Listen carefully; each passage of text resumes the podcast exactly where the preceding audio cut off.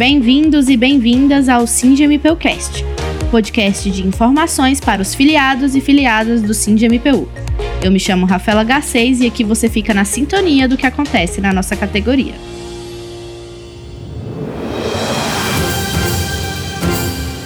SINDMPU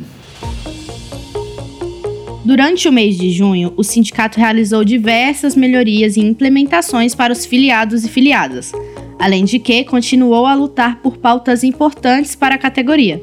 Isso tudo e muito mais você acompanha no episódio de hoje.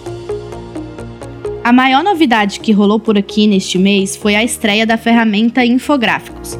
Esta é uma nova aba no site do sindicato que tem como objetivo estreitar a comunicação com os filiados. Agora será muito mais simples acompanhar as ações judiciais e administrativas do sindicato. Todos podem entender cada passo das principais pautas da categoria.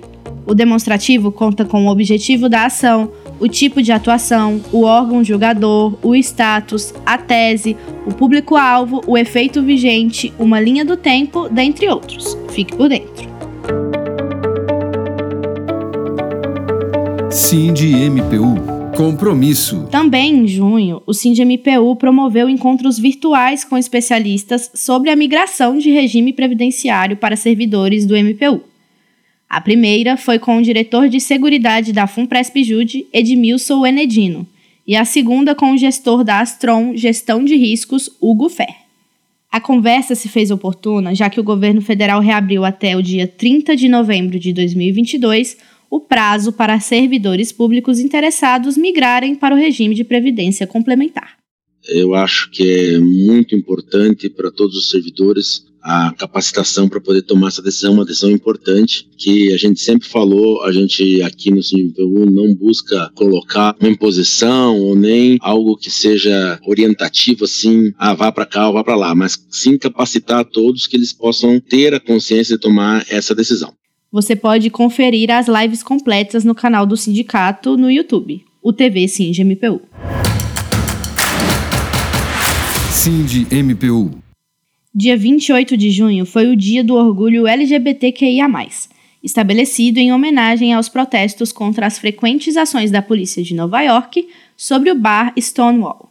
Além disso, o mês inteiro foi marcado pela necessidade de direitos e garantias às pessoas LGBTQIA+, a nossa diretora de Comunicação Social e Tecnologia da Informação, Bruna Pieri, contou um pouquinho de sua própria experiência.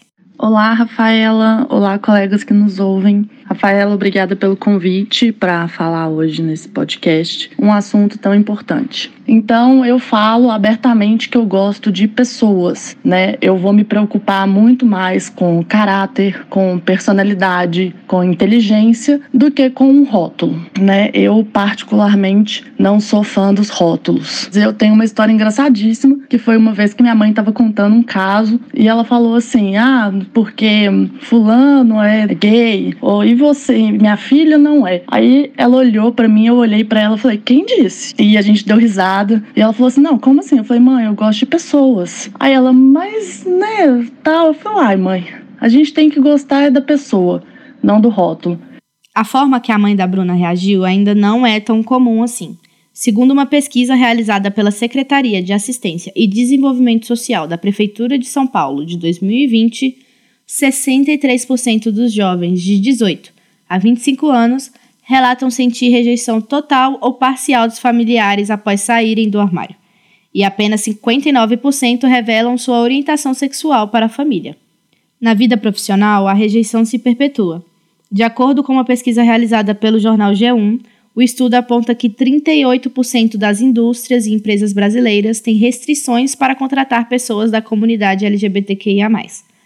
Nos concursos públicos não podem haver distinções, mas já existem projetos de lei que pretendem criar cotas para travestis e transexuais em concursos públicos, muito pela dificuldade que essas pessoas têm em se inserir no mercado de trabalho.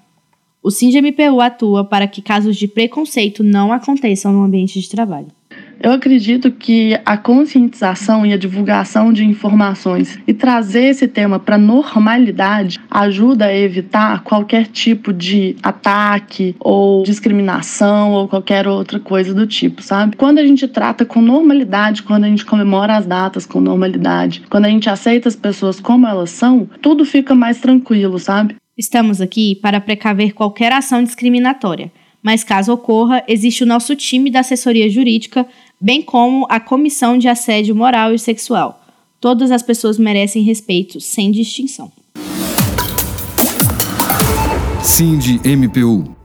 O Cindy MPU acompanhou a nona e a décima sessão ordinária do CNP, que pautaram a regulamentação do exercício do poder de polícia institucional no âmbito do Ministério Público Brasileiro. Todavia, a temática não chegou a ser votada. O diretor executivo Adriel Gael esteve presente nas duas sessões. E a luta continua, né, pessoal? Próxima sessão, dia 12 de julho, já foi marcado hoje na sessão aqui de hoje.